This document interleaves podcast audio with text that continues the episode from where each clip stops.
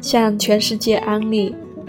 看到这个主题的时候，其实我首先想到的就是安利爱豆吧。之前不是有一个活动吗？就是三十天安利爱豆，嗯，每天发一个要向别人安利爱豆的主题，比如最喜欢他的综艺啊，最喜欢他的歌，最喜欢他的一部剧。嗯，我当时其实也想来安利我的爱豆们，嗯，安利阿布和李易峰，但是只是想了一下，嗯，没有，没有付诸实践。那我看到这个标题就在想，我想大家安利，想向大家安利什么？嗯，想来想去，其实。想和大家安利的是，大家去做喜自己喜欢的事情，嗯，慢慢的做自己喜欢的事情，你就会发现，喜欢的事情、喜欢的人、事物，都有可能会串联起来，这是真的。所以我就想到了荔枝的现在新的。主题就是用声音在一起，我觉得是特别棒的一个概念，因为我自己也是这样体会的。嗯，说起我和荔枝的渊源呢，其实因为荔枝是一三年十月份 APP 上线嘛，我应该是上线不久就。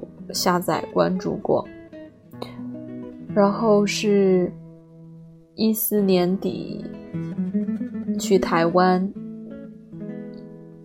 啊，和一个手工团去了台湾。嗯，同行的团友里面有一些和遇到了和荔枝有渊源的人，还有团友姐姐也是做在荔枝有播客的。那那次。旅行的经历对我来说很难忘。嗯，回来之后呢，就一直嗯心里难以平静，所以就尝试着在呃励志上开了博客。首先做的节目，嗯，做了一期和分享旅行的感受有关的节目。接下来的好多呢，都是当时因为然后特别喜欢炎亚纶，然后读了他的书《梦游四台北》，然后分享了他的好多的节目。嗯，然后慢慢慢慢的，嗯，也在播客里面分享我其其他喜欢做的事情，呃，比如我喜欢的占星。就在博客里面读我读过的占星书，还有分享，因为我也在学经方，学就分享一些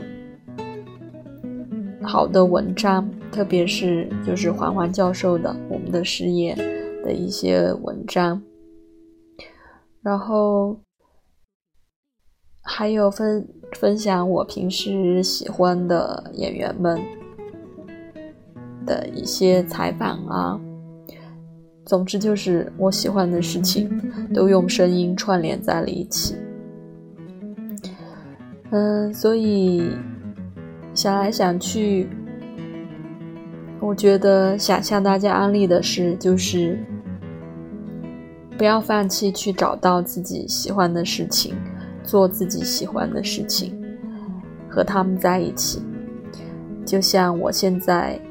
一路以来，一四一五一六一七，哦，应该是一四年底，一五一六一七，现在是一八年，三年三年多的时间，一直在荔枝，觉得很很快乐，也希望大家能分享这样的感受，所以就向大家安利。荔枝，用声音在一起。